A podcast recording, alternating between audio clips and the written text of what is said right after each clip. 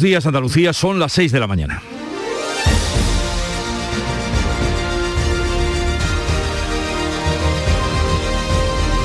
Despierta tu mente, descubre la realidad. La mañana de Andalucía con Jesús Vigorra.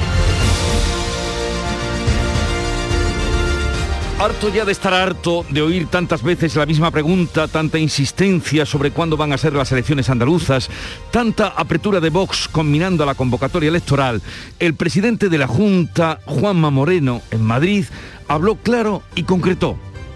Si en febrero cuando se reanuden las sesiones en el Parlamento andaluz, los grupos de izquierdas y voz y vos bloquean las propuestas de los partidos que están en el gobierno, PP y Ciudadanos, habrá toque de arrebato electoral y todos a votar en abril. ¿Quiere decir esto que cesarán ya las preguntas al presidente y consejeros? Me temo que no. Más no será porque no esté explicado el asunto sobre el tablero del juego político, pero justamente en eso consiste el juego, en preguntar sobre lo dicho una y otra vez y lo que dije dijo volverlo a repetir. ¿Qué ocurrirá? Pues allá por el carnaval lo veremos.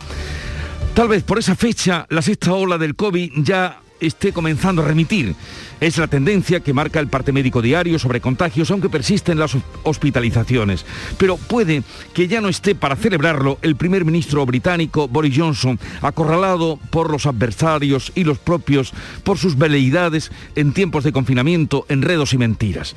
Acorralado en el Parlamento británico, en un país con 400 muertos diarios por COVID, su última ocurrencia ha sido anunciar que levanta todas, todas las restricciones. Tal vez pensando en que si le vuelven a pillar en otra fiesta no tengan ya motivos para reprocharle nada porque estarán permitidas.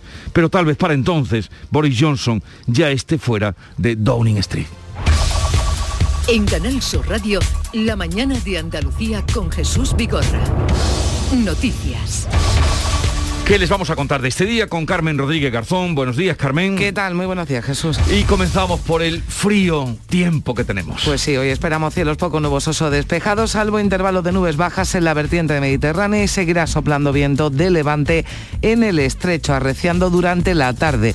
Las temperaturas sin cambios o incluso el ligero descenso, con heladas en el interior más intensas en el noreste de la comunidad. De hecho, la Agencia Estatal de Meteorología ha activado aviso amarillo por bajas temperaturas con mínimas de hasta 6 grados bajo cero en la comarca granadina de Guadix y Baza. Así es que abríguense. Vamos ahora a contarles la actualidad de este día. El presidente de la Junta asegura que en febrero decidirá si adelanta las elecciones andaluzas. Dependerá, ha dicho, de si PSOE y Vox bloquean en el Parlamento la acción del gobierno. En la inauguración de Fitur en Madrid, Juanma Moreno aseguraba este miércoles que no puede someter a los andaluces a una agonía si no le dejan gobernar. Vox y PSOE, a su juicio, coinciden en estos momentos sus intereses, erosionar y derribar al gobierno, dice el presidente. En febrero se reanuda la actividad parlamentaria y ese será el momento para saber si llama a las urnas. Asegura Moreno que Andalucía no puede quedar paralizada en plena recuperación. Quiero agotar la legislatura, quiero extender la legislatura todo lo que pueda porque creo que es bueno para Andalucía y los andaluces. Ahora, no puedo, no debo extender lo que pudiera ser una agonía. Por tanto, si llega ese momento, yo seré el primero que disolveré el Parlamento de Andalucía de manera automática. Aunque finalmente Vox se abstuvo en la Diputación Permanente del Parlamento sobre el pleno monográfico de sanidad que solicitaba el PSOE. Tenía hasta ayer mismo intención de apoyarlo, pero su portavoz Manuel Gavirá justificaba el paso atrás en que no se le permitirá intervenir o permitiría intervenir en la sesión.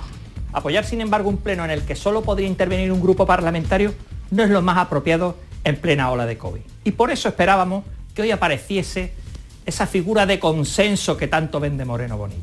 En cambio, lo que ha hecho hoy ha sido demostrar que o no es consciente de la situación sanitaria real en Andalucía o directamente que no le importa lo más mínimo.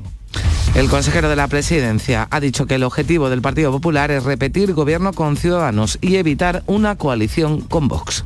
Y mientras tanto, sigue bajando la tasa de incidencia del COVID en Andalucía y también en todo el país. En nuestra comunidad se sitúan 1.365 casos por 100.000 habitantes, baja 87 puntos. Almería es la provincia con la tasa más elevada, con 2.300 casos. En España, el Ministerio de Sanidad notificaba ayer miércoles casi 158.000 nuevos positivos, 160 fallecidos y la incidencia se sitúa en 3.286. Un descenso que apunta a que estamos ya en el pico de la tercera ola, según la ministra Carolina Darias, que subraya que las cifras avalan una menor gravedad de la situación actual frente a la que teníamos hace un año esperar la consolidación de esta bajada, que si es así indicaría que ya hemos alcanzado el pico máximo de incidencia de esta onda epidémica o que al menos estaríamos ya muy cerca de ese punto.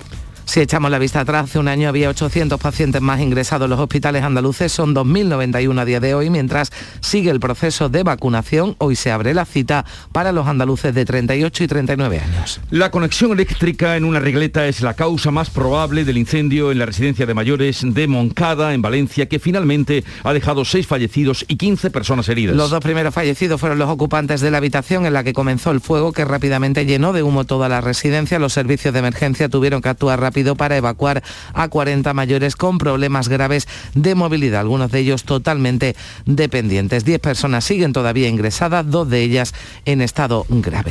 Andalucía quiere alcanzar este 2022 los 26 millones de turistas. Es el objetivo que se marca el vicepresidente y consejero de Turismo de la Junta, Juan Marín, que en la inauguración de Fitur este pasado miércoles destacaba que este 2022 será el año de la recuperación. Hemos crecido este año con respecto al anterior, no era difícil eh, un 40%, pero seguiremos creciendo en el 22 y 2023 será el año definitivo de la recuperación del sector turístico.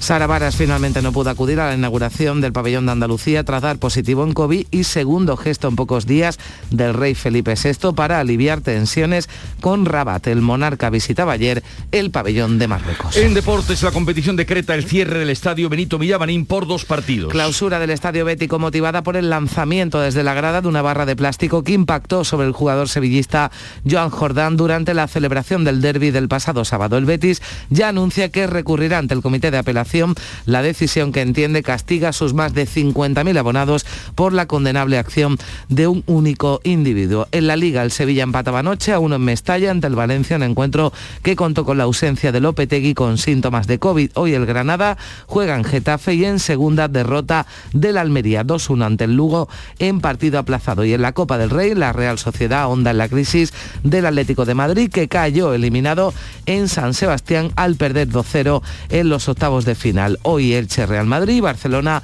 Atleti Bilbao en la competición del CAO.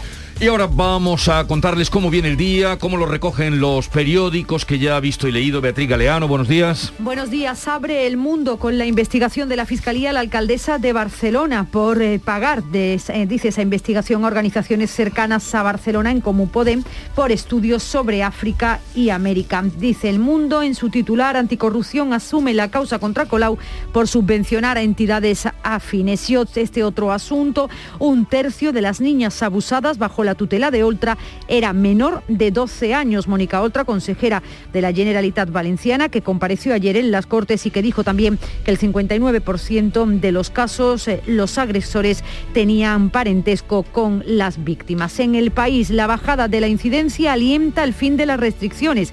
Cataluña renuncia al toque de queda y Cantabria al pasaporte COVID. Y foto de portada para ese tremendo incendio en la residencia de Moncada en Valencia. Titular de ABC, Sortu pone precio a Sánchez para seguir en la Moncloa, liberar a todos los presos de ETA. Dice ABC que la izquierda Berchale no está dispuesta a dar ningún paso más en el reconocimiento a las víctimas y ya negocia en privado sus condiciones con los socialistas. Titulares en la prensa de Andalucía para las grandes infraestructuras. En Diario de Sevilla empiezan las catas para el tramo sur de la línea 3 del metro. En Málaga hoy Adif comienza las pruebas de seguridad para el AVE a Granada. En toda la prensa de Andalucía, fotos de portadas para Fitur.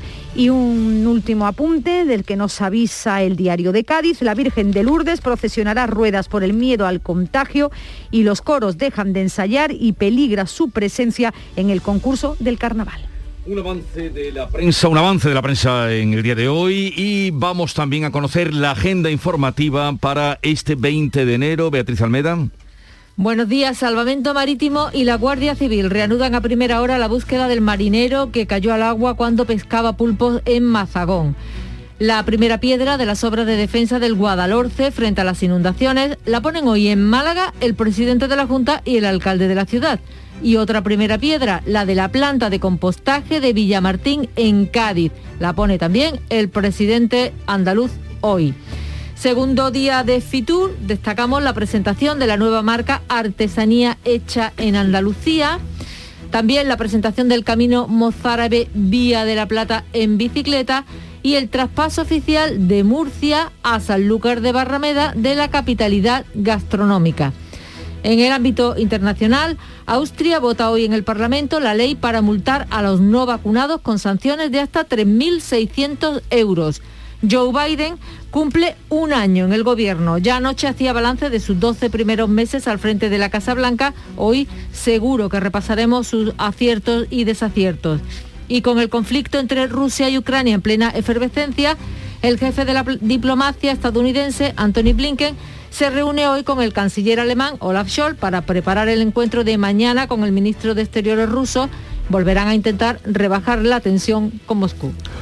Y la mañana comenzaba a las 5 de la mañana de Andalucía con el Club de los Primeros, eh, Charo Padilla, buenos días. Buenos días y con el frío. Y ese ¿Eh? último, eh, hoy he cerrado el programa con ese aforismo dicho de un señor que te decía en enero abrigo y sombrero.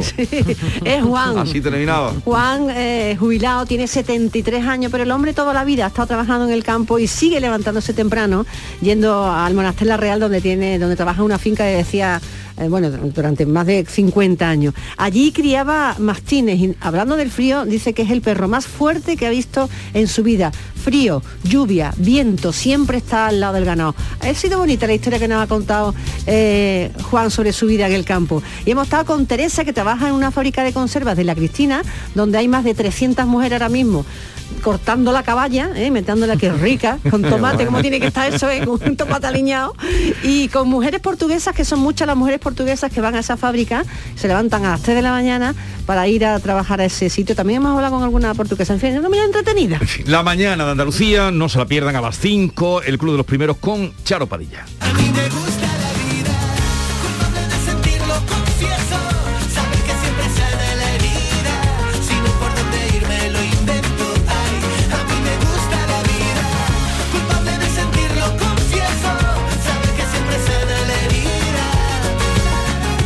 Música de Canal Fiesta Radio para invitarles a vivir la mañana. Funambulista es el grupo que escuchamos. Me gusta la vida.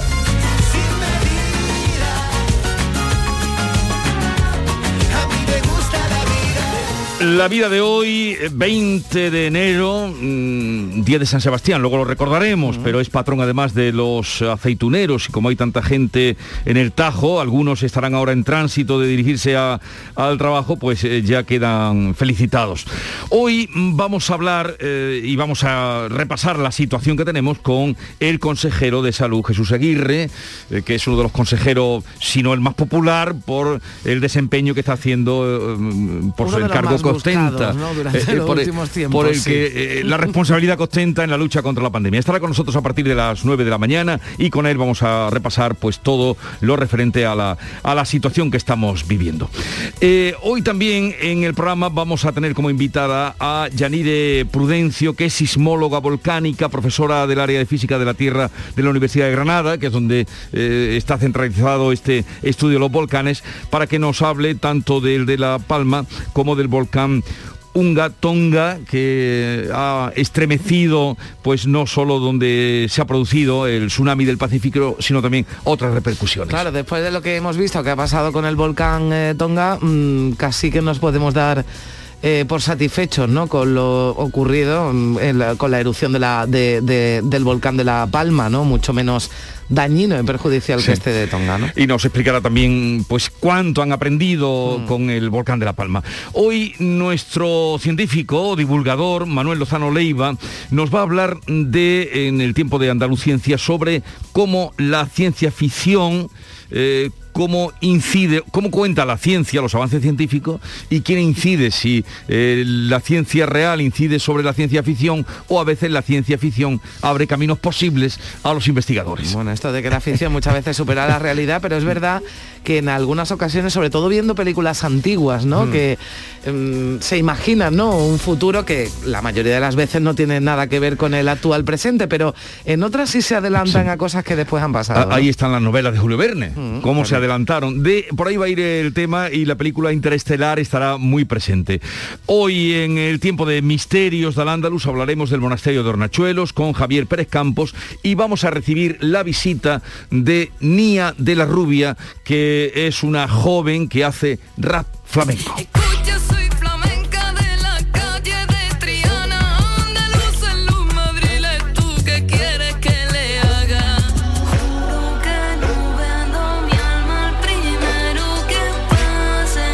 Ella es también actriz, es de Triana y vendrá para... Bueno, ahora sabes que los artistas vienen, no vienen ya con un disco, sino vienen por fases.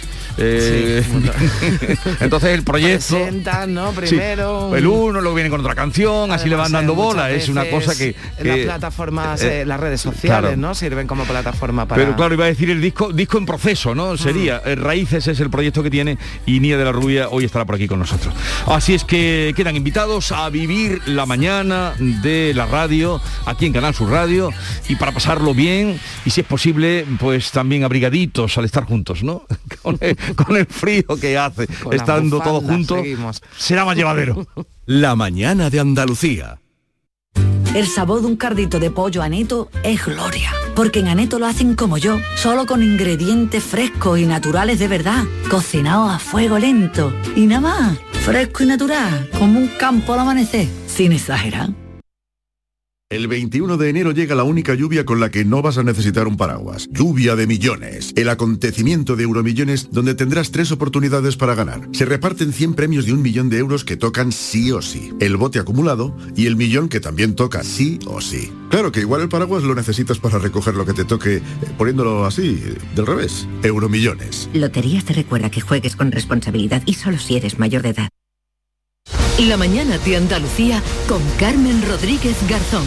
Canal Sur Radio. 6 y 17 minutos de la mañana, en contra de lo esperado, la Diputación Permanente del Parlamento rechazaba este miércoles la celebración de un pleno extraordinario para debatir sobre la situación sanitaria en Andalucía. Lo había solicitado el PSOE y el grupo Vox anunció que lo apoyaría, pero finalmente los de Abascal cambiaron de opinión y y bloquearon la celebración de ese pleno. Olga Moya, buenos días. Hola, buenos días. Tuvo que repetirse la votación hasta en tres ocasiones porque se producía empate técnico con los ocho votos a favor de PSOE y Unidas Podemos, Partido Popular y Ciudadanos en contra y la abstención reiterada de Vox. La presidenta del Parlamento, Marta Bosquet, leía el dictamen final después de suspender la sesión por unos minutos para que los diputados recapacitaran sobre su voto. Voto a favor de la celebración del pleno extraordinario.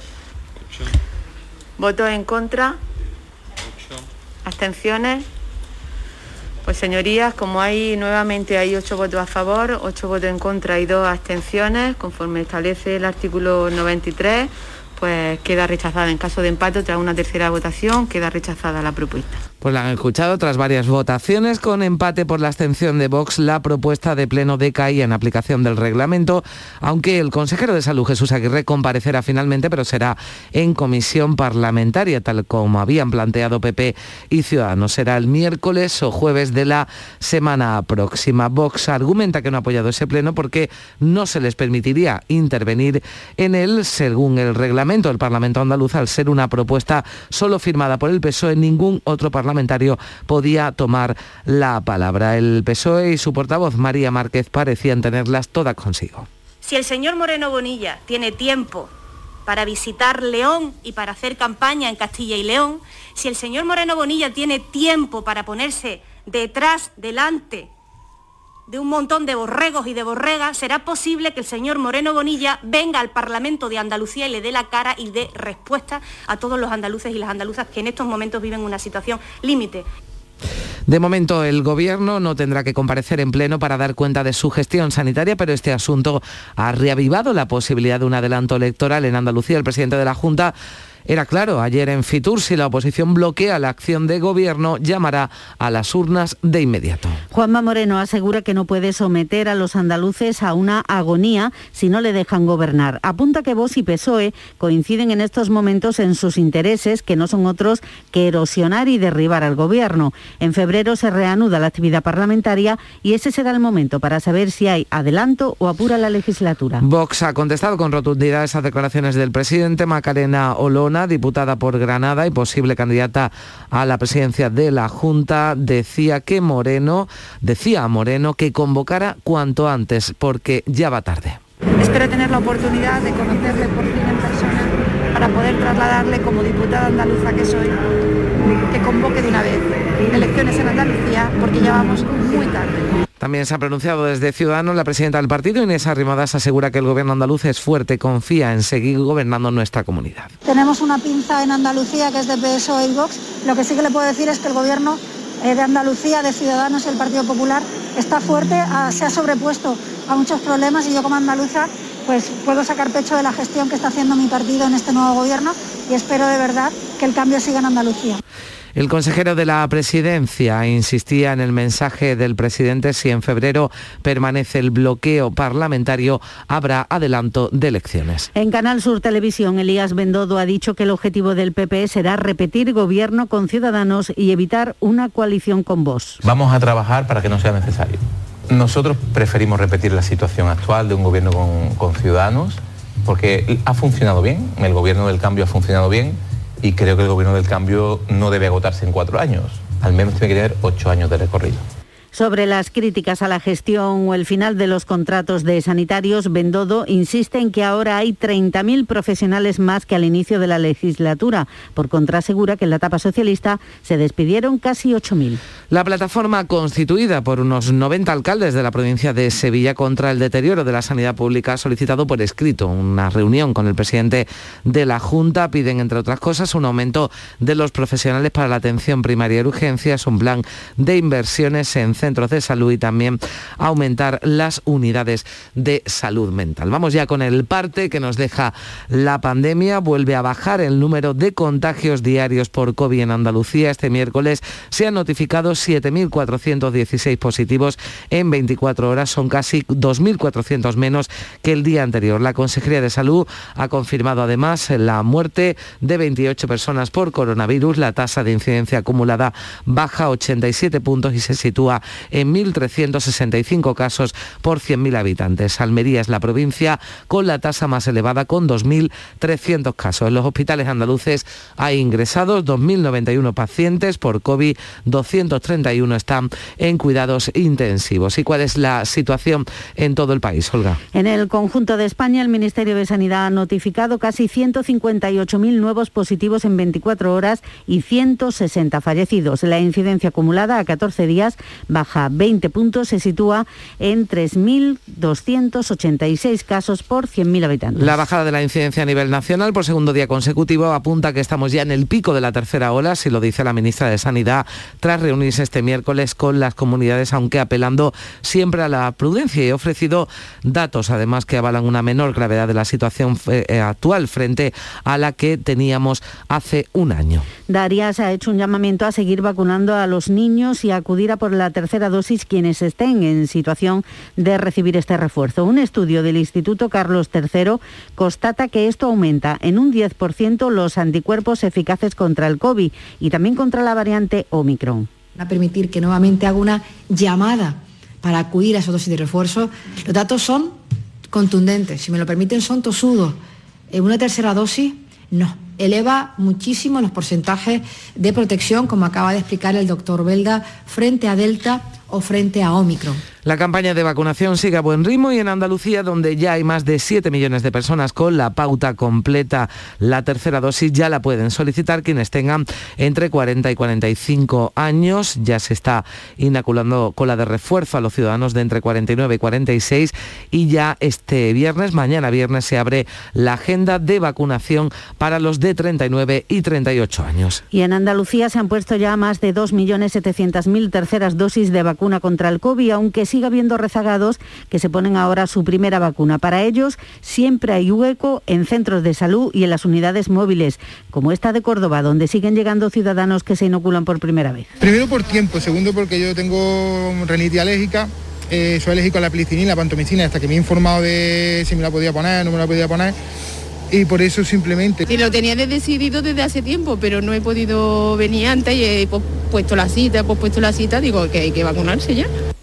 El pasaporte COVID está teniendo un efecto muy positivo en el estímulo a la vacunación, así lo decía este miércoles el consejero de Salud Jesús Aguirre, que ha dejado abierta la posibilidad de pedir al TSJ autorización para prorrogar más allá del 31 de enero ese certificado COVID para acceder a locales de restauración, residencias y hospitales. En Jerez, buena parte de la atención sanitaria está puesta en el brote de COVID que se ha detectado en la residencia de mayores de Monte Alto, en la que hay afectados usuarios y profesionales. La dirección del centro ha confirmado a Canal Sur Radio ya el contagio de 40 residentes y 10 trabajadores. La mayoría, eso sí, son asintomáticos. Si miramos a otra residencia, la de Moncada en Valencia, tras ese incendio que ha dejado 6 fallecidos y 15 heridos, la conexión eléctrica en una regleta es la causa más probable de ese incendio. Los dos primeros fallecidos fueron los ocupantes de la habitación en la que comenzó el fuego que rápidamente llenó de humo toda la residencia. Muchos vecinos fueron testigos de la actuación de los equipos de emergencia, como esta mujer que tenía a su madre de 90 años ingresada en el centro. Los bomberos, la Guardia Civil, los sanitarios, la evacuación fue visto y no visto.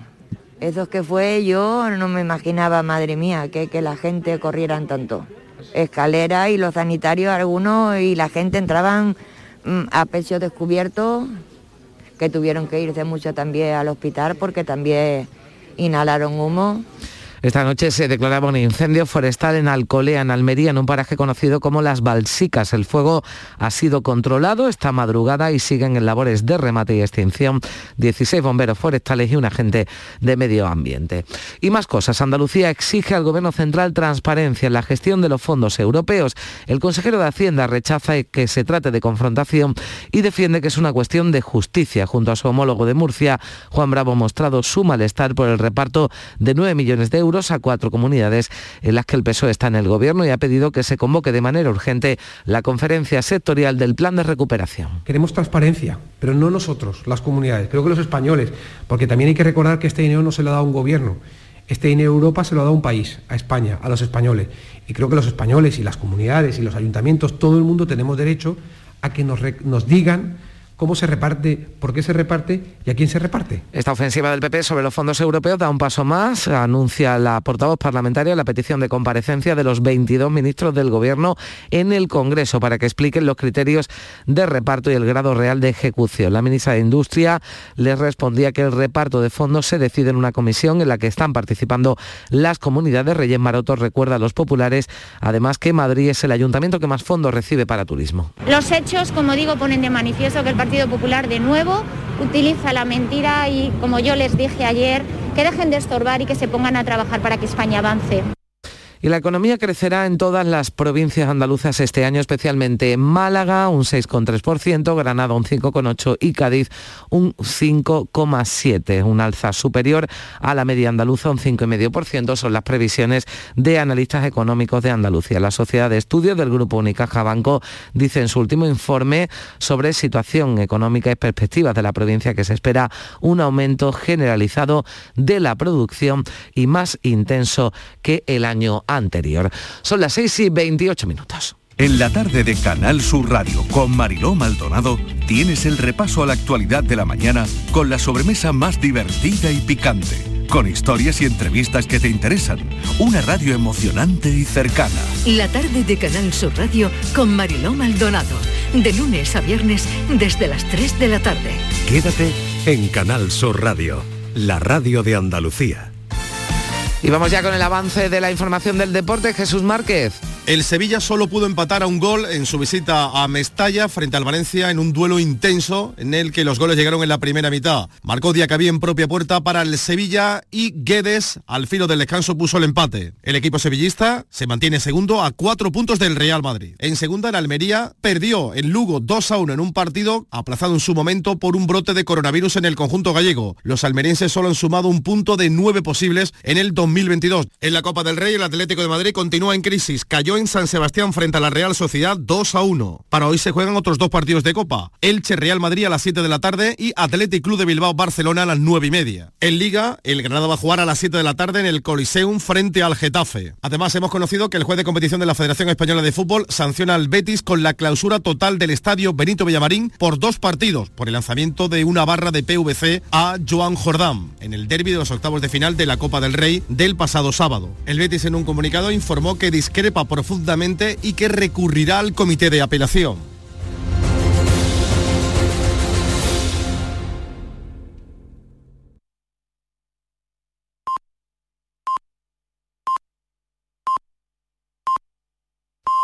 Andalucía son las seis y media de la mañana. La mañana de Andalucía con Jesús Vigorra.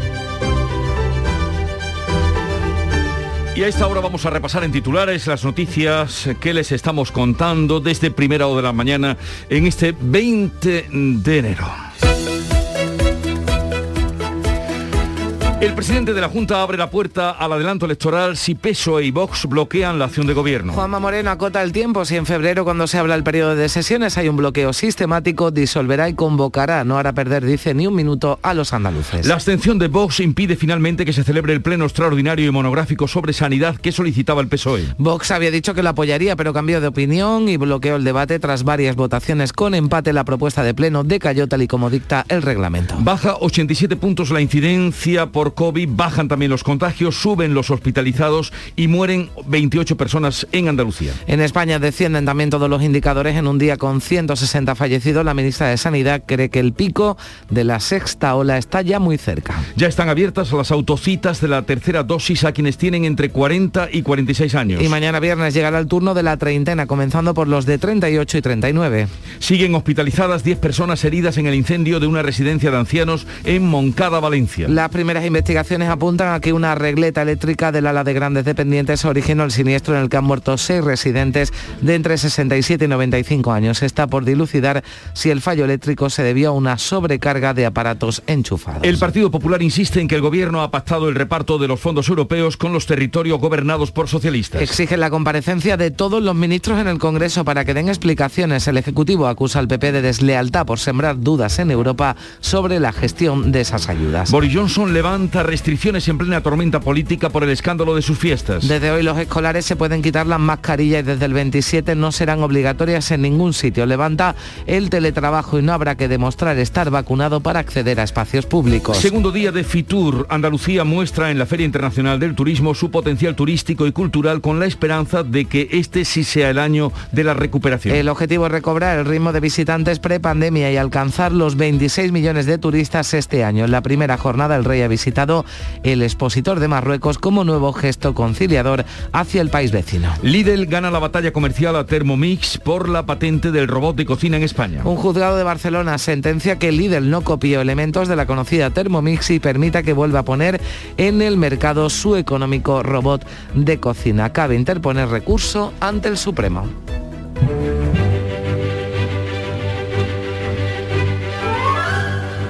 Hoy 20 de enero dice el refrán o el dicho San Sebastián el primero.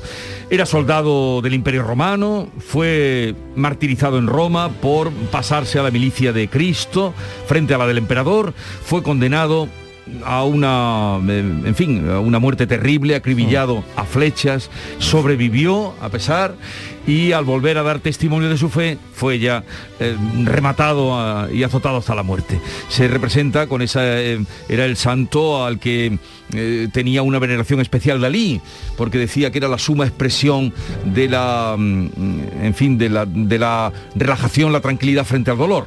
Dalí tenía una obsesión con, con las Con- flechas. Sí, sí, sí. era también, era el, pa- el patrón de cada Qué que resistencia, ¿no? Que te Sí. acribillen a flechas y que... Pero tú has visto que siempre la iconografía lo representa en un estado como de placidez en la cara frente a, a las flechas. En fin, eh, es el patrón además de los aceituneros, así es que eh, están también felicitados. Hoy, eh, 20 de enero de 1486, fue el día que Cristóbal Colón se presentó ante los reyes católicos, fue en Alcalá de Henares y les puso su proyecto de abrir una ruta por el Atlántico para llegar a las Indias Orientales. ¿Qué ojos pondrían los reyes? Luego tuvo que trabajárselos porque esto fue en el 86, hasta Sí. el 92 no partieron las Bueno, naves. teniendo en cuenta en esos tiempos, hay proyectos que aquí tardan mucho más. Ah, ¿eh? bueno, bueno, bueno, bueno. Así que si tuvo seis años, ¿no? Seis para convencerlo, no fue. Seis para, y, y no para construir tanto, no y para construir tanto. las naves y todo. Sí, pues. le pedía mucho dinero y no sabían qué es lo que se iba a encontrar. o sea, ¿Qué les no- estaba vendiendo? ¿Qué, ¿Qué cara pondrían? Pues eso ocurrió, ustedes ya lo saben, pueden dar la cita y, y tirarse, pues eso, un farol de, de- de sabiduría. Bueno, tal día como hoy, de 1989, comenzaba el Congreso, el noveno Congreso de Alianza Popular, en el que se acordó el cambio de nombre por el de Partido Popular y el relevo de Hernández Mancha por Manuel Fraga Iribarne en la presidencia del partido. España está en un momento de hora de la verdad. Y solo si todos toreamos como una buena capilla de pueblo saldremos adelante. La metáfora de, Fraga y la voz de orador propia de la época. Bueno, la cita de hoy. eh, y cada uno que se la aplique a donde a quien más cerca tenga y, y más parecido. Gobernar es el arte de crear problemas con cuya solución mantiene a la población en vilo es de un eh, crítico y poeta norteamericano, estadounidense, Ezra Pound, eh, finales del siglo XIX, principios, bueno, vivió hasta 1972. Gobernar es el arte de crear problemas con cuya solución mantiene a la población en vilo. O sea, da a entender, o da a entender, no, lo dice claramente, ¿no? Que son los políticos los que crean los problemas y, y después eh, ya buscan las soluciones mientras nos mantienen entretenidos, ¿no? Levantan las restricciones, caso de, de Boris Johnson, por ejemplo. Bueno, es que esto... Levantan las No hay, restricciones. no hay frase que describa lo de Boris Johnson ya. Eh, a ver, eh, querida Beatriz Galeano, segunda entrega de lo eh, leído en prensa que, en fin, que te haya sorprendido. Bueno, hoy, ha sorprendido poco. Gran parte de los temas son temas que, de los que se llevan hablando ya muchos días. Habla- abrimos, por ejemplo, con El País, que en su portada habla del coronavirus. Para abrir, la bajada de la incidencia alienta al fin de las restricciones. Cataluña renuncia al toque de queda y Cantabria al pasaporte COVID. También en titulares, las bacterias resistentes matan ya más que el cáncer de pulmón. La foto de portada para ese incendio Terrible incendio en la residencia de Moncada, seis muertos en el incendio de una residencia valenciana, dice el país, con una foto en la que se ve la retirada de uno de los cuerpos. En la portada del mundo abre con la investigación de la Fiscalía, la alcaldesa de Barcelona, anticorrupción, asume la causa contra Colau por subvencionar a entidades afines, dice el mundo. Y este otro tema también durísimo, un tercio de las niñas abusadas bajo la tutela de Oltra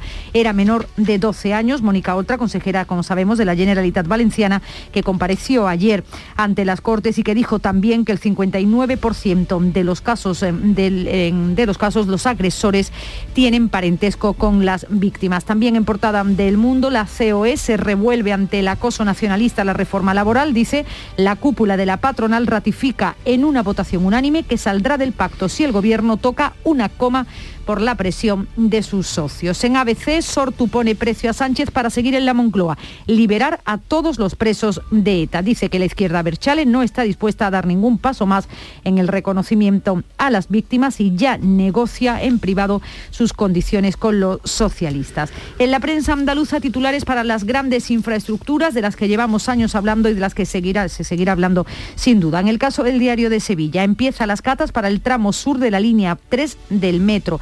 En Málaga, hoy, Adif comienza las pruebas de seguridad para el AVE a Granada.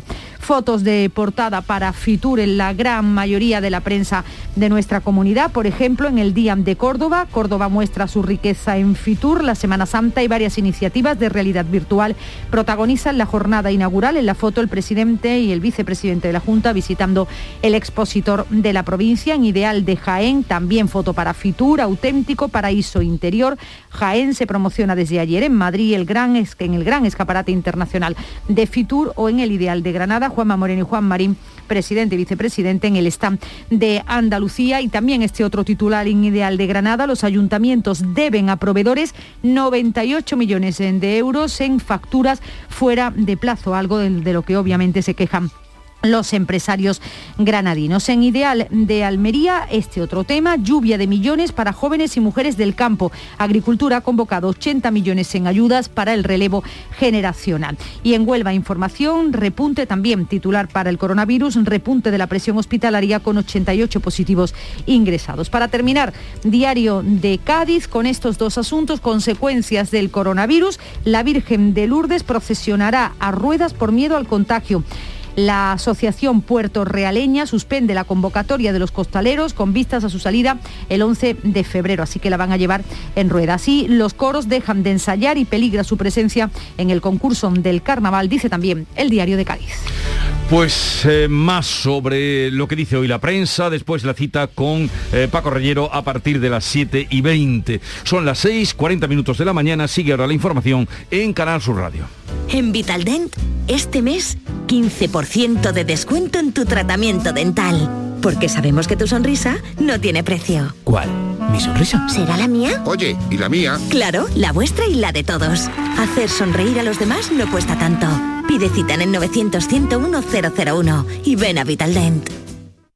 El 21 de enero llega la única lluvia con la que no vas a necesitar un paraguas. Lluvia de millones. El acontecimiento de Euromillones donde tendrás tres oportunidades para ganar. Se reparten 100 premios de un millón de euros que tocan sí o sí. El bote acumulado y el millón que también toca sí o sí. Claro que igual el paraguas lo necesitas para recoger lo que te toque eh, poniéndolo así, del revés. Euromillones. Loterías te recuerda que juegues con responsabilidad y solo si eres mayor de edad. La mañana de Andalucía con Carmen Rodríguez Garzón. Canal Sur Radio. 7 menos 19 minutos de la mañana. Hoy vamos a conocer el primer barómetro del año del Centro de Investigaciones Sociológicas del CIS con estimación de voto en enero. Los datos se han recogido justo cuando comenzaba la polémica de las macrogranjas y con las elecciones de Castilla y León en puertas. La última encuesta del CIS de 2021 reflejó un ligero repunte de la ventaja electoral del gobierno de coalición de PSOE y Unidas Podemos sobre la oposición que lidera el Partido Popular. En Jaén, el PSOE de Linares estudia la posibilidad de presentar una moción de censura que podría desbancar al actual gobierno municipal conformado por Ciudadanos y PP. La moción debe ser aprobada por las bases socialistas que ya han sido convocadas a una asamblea general la próxima semana. El PSOE dice que en Linares hay motivos suficientes para la moción, pero para que salga adelante, además del respaldo de sus bases, necesita otros eh, apoyos como los del Grupo de Independientes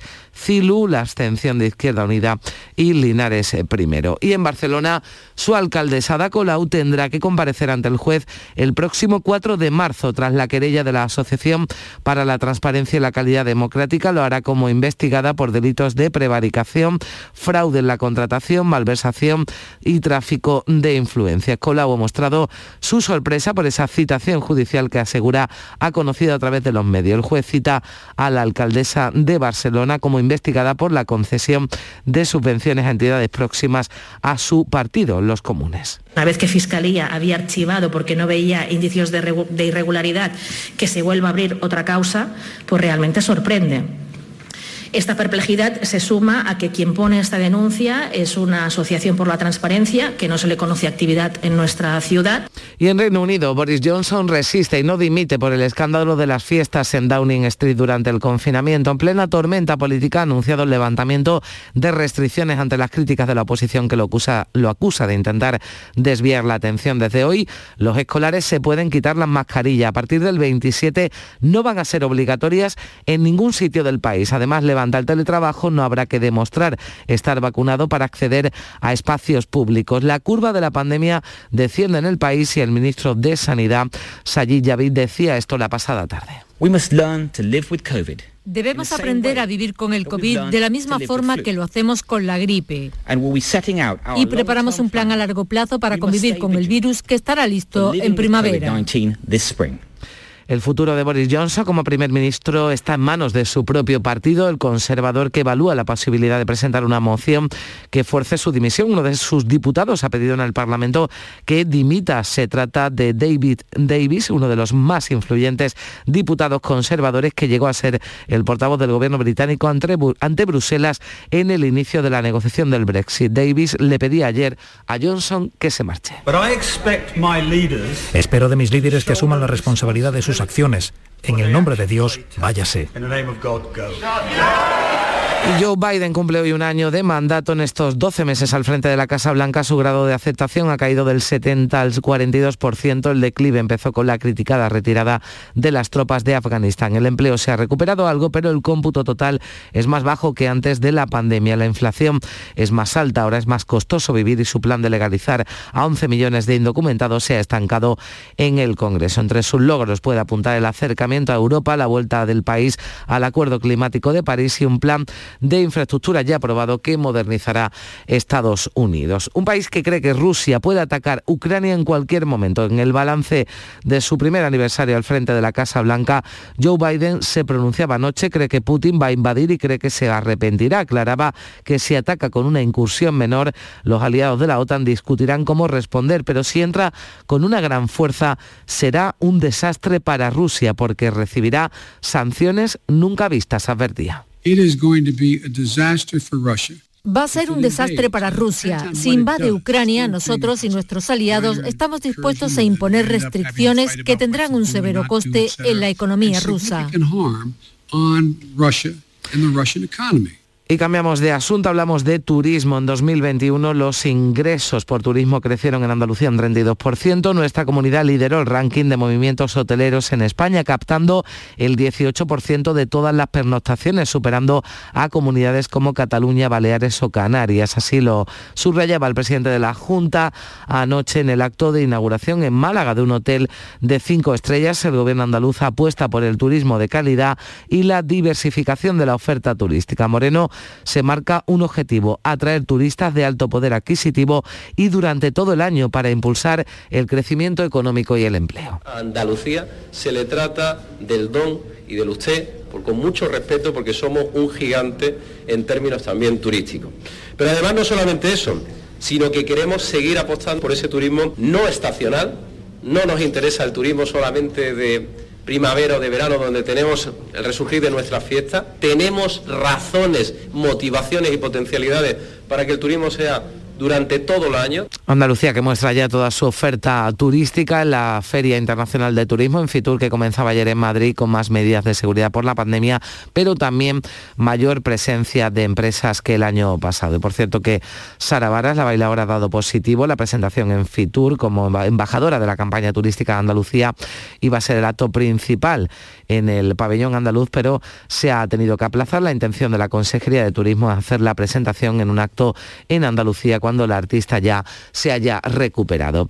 Y en Huelva continúa la búsqueda del marinero que se caía este pasado martes al agua mientras faenaba cerca de la costa de Matalascaña. Los compañeros del pesquero Bienvenido Primero dieron la alarma y contaron a los servicios de emergencias que cayó al agua accidentalmente cuando calaban nasas para la captura del pulpo. La principal hipótesis es que se haya ahogado, aunque de momento no hay ninguna evidencia. Y más cosas, Gibraltar ya recibía este miércoles ese equipo técnico de funcionarios de la Comisión Europea que desde el martes ha realizado una visita a la zona. Han estado en la verja, el puerto, el aeropuerto del Peñón, conociendo así in situ la situación de los puestos de control policiales, aduaneros y fronterizos. Una visita que se enmarca dentro de las negociaciones sobre la futura relación de Gibraltar con la Unión Europea tras el Brexit. Juan Lozano, el presidente de la Mancomunidad de Municipios del campo de Gibraltar, ha ofrecido toda la información a esa comisión técnica. Los técnicos vienen a recabar información y nuestra obligación como responsables políticos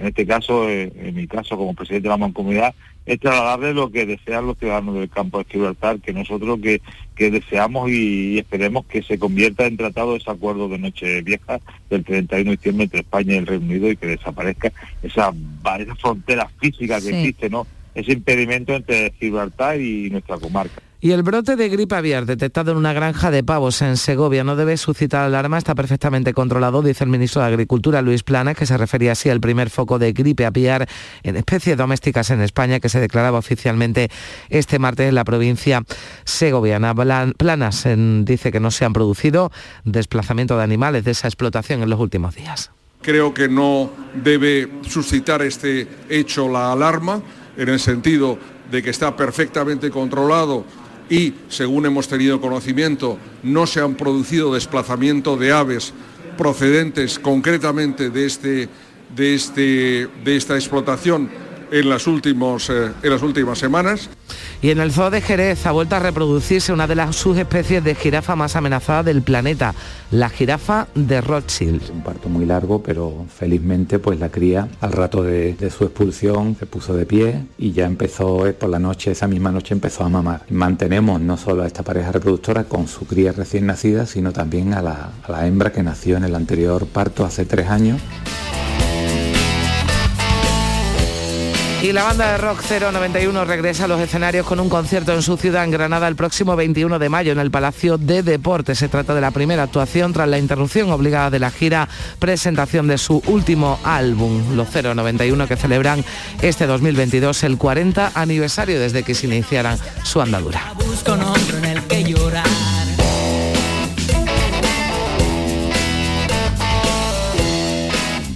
Así hemos llegado a las 7 menos 10 minutos en Canal Sur Radio en RAI. Se quedan con la información local.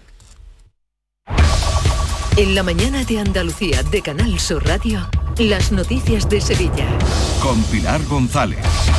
Hola, buenos días. Sevilla ha desplegado en Fitur toda su oferta turística para tratar de recuperar un sector fundamental para nuestra economía. La ciudad expone su capacidad para organizar citas importantes, culturales y deportivas, además de una variada oferta de ocio. La provincia muestra todo lo verde que tiene con capacidad para atraer a los amantes de la naturaleza. Hoy tenemos brumas matinales, niebla en el Bajo Guadalquivir, cielo despejado, viento del este flojo y las temperaturas sin cambios, con heladas débiles en zonas altas. La máxima prevista es de 16 grados en Écija y en Morón y 17 en Lebrija y en Sevilla. A esta hora 6 grados en la capital.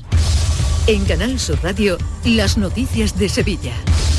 Antes de entrar de lleno en Fitur, les contamos una importante previsión de tráfico en la capital. El tráfico se corta desde hoy y hasta junio en la avenida Alberto Jiménez Becerril, desde la Glorieta Olímpica hasta el cruce de la Barqueta. El motivo es que comienzan las obras de la tercera fase del trasvase de la cuenca norte para la mejora de la red de aguas residuales, que supondrá el cierre también de la depuradora de San Jerónimo unas obras que tienen un presupuesto de 13 millones de euros. Son subterráneas, pero es necesario cortar el tráfico en ese tramo en sentido Arjona y Paseo Colón. Los carriles en sentido San Jerónimo seguirán abiertos. Las líneas de autobuses 3, 6 y 14 de Tusán también modifican su recorrido circulando por, Doctor Fedriani, San Juan de Rivera, Parlamento, Resolana y Barqueta hasta llegar a sus itinerarios habituales. La delegada de Distrito Macarena, Clara Macías, ha dado cuenta a los vecinos de todo esto. Yo quiero agradecer la colaboración y la comprensión de los vecinos y de las vecinas ante una intervención que considero que es vital. Eh, lo se entiende perfectamente el fin, es el cierre de la depuradora de San Jerónimo que tantísimos problemas estaba causando a, a la ciudadanía. Toda Sevilla continúa hoy su agenda en la Feria Internacional del Turismo que se celebra en Madrid. En la inauguración ha habido una amplia presencia institucional y empresarial para mostrar al mundo lo mejor de la capital y la provincia con una oferta que aúna tradición e innovación y que apuesta por ofrecer al turista experiencias singulares. El alcalde Antonio Muñoz, con unas 150 reuniones de trabajo, sigue hoy allí donde ha presentado a Sevilla como ciudad de la cultura y del deporte y recoge esta mañana el distintivo Sevilla Destino Inteligente. El ayuntamiento de la capital ha promocionado la pasarela de moda flamenca Simov, los que será a principios de febrero, las casas palacio y espacios singulares de la ciudad, además del Festival de Videojuegos. Muñoz espera que este año sea el de la recuperación turística y que empiece ya el mes que viene. A partir del mes de febrero eh, con la maratón, por así decirlo, daría el pistoletazo de salida a una continuidad luego con las fiestas de primavera y con esas pruebas deportivas de fútbol, las finales y la, Bienal de Flamenco en el otoño, podemos llegar a vaticinar un balance positivo.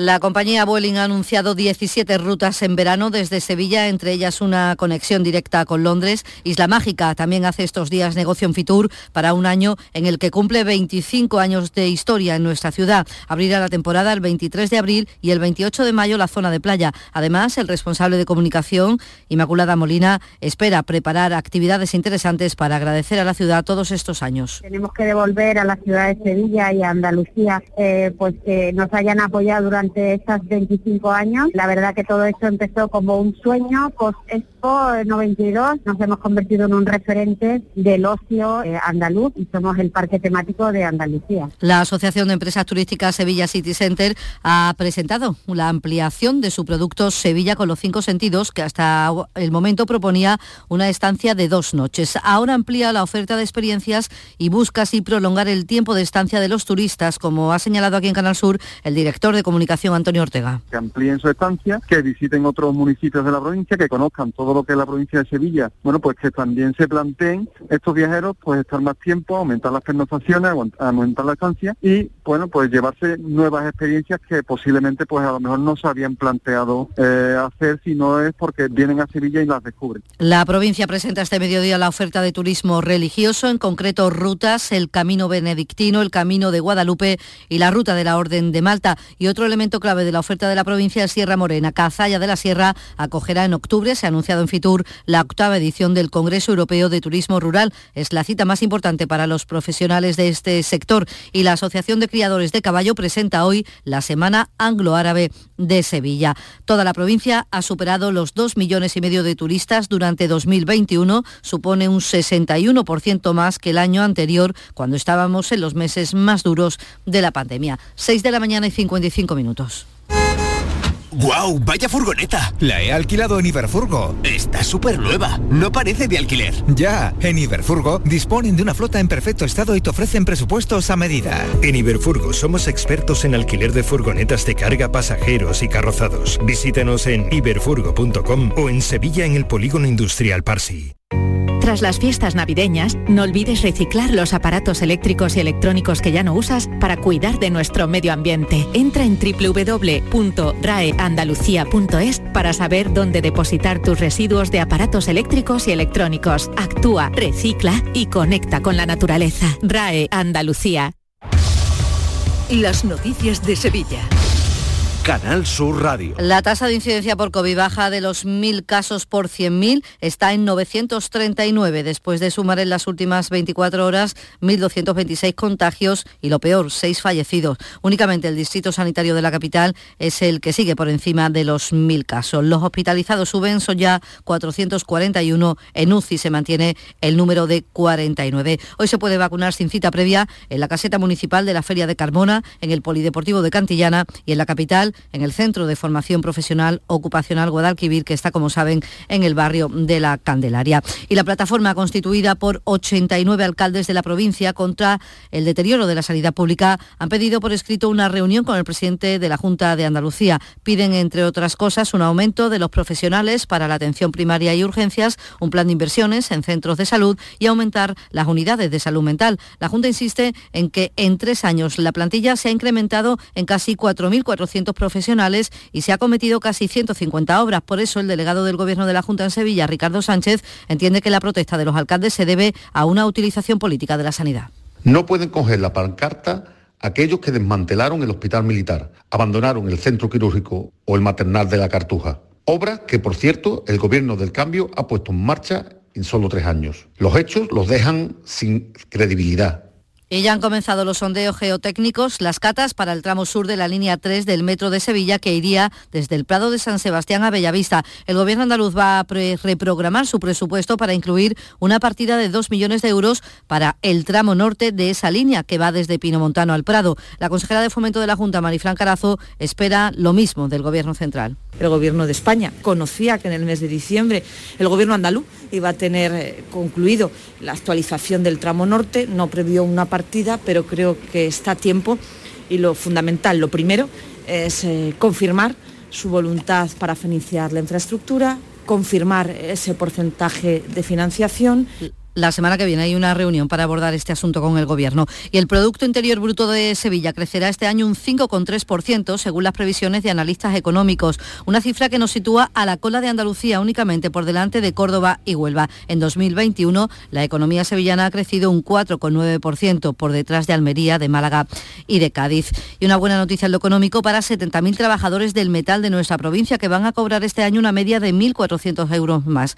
Es un incremento salarial del 7,3% que tendrán que asumir las 7.000 empresas del sector. Una importante subida que se debe al convenio colectivo firmado en noviembre que recogía unas tablas salariales a las que se suma el IPC. El secretario de Industria de Comisiones Obreras, Javier Rodríguez Nava, se ha mostrado muy satisfecho de lo conseguido. Eh, desde Comisiones Obreras siempre hemos tenido un objetivo que ha sido el mirar por el poder adquisitivo de los compañeros y compañeras, dar la importancia que tiene la negociación colectiva y el llegar a acuerdos y a una cohesión social con las partes intervinientes en el mismo convenio.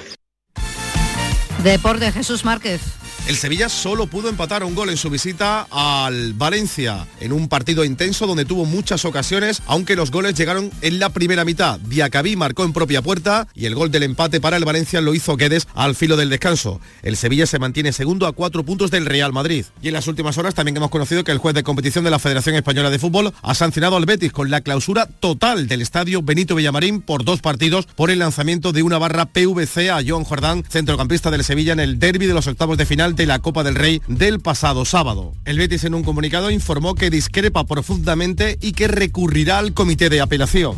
Y Huevar de la Jarafe recupera hoy sus fiestas patronales con la fiesta de la caldereta en honor de San Sebastián. Tenemos hasta ahora 4 grados en Cama, también en El Cuervo y en Isla Mayor 6 en Sevilla.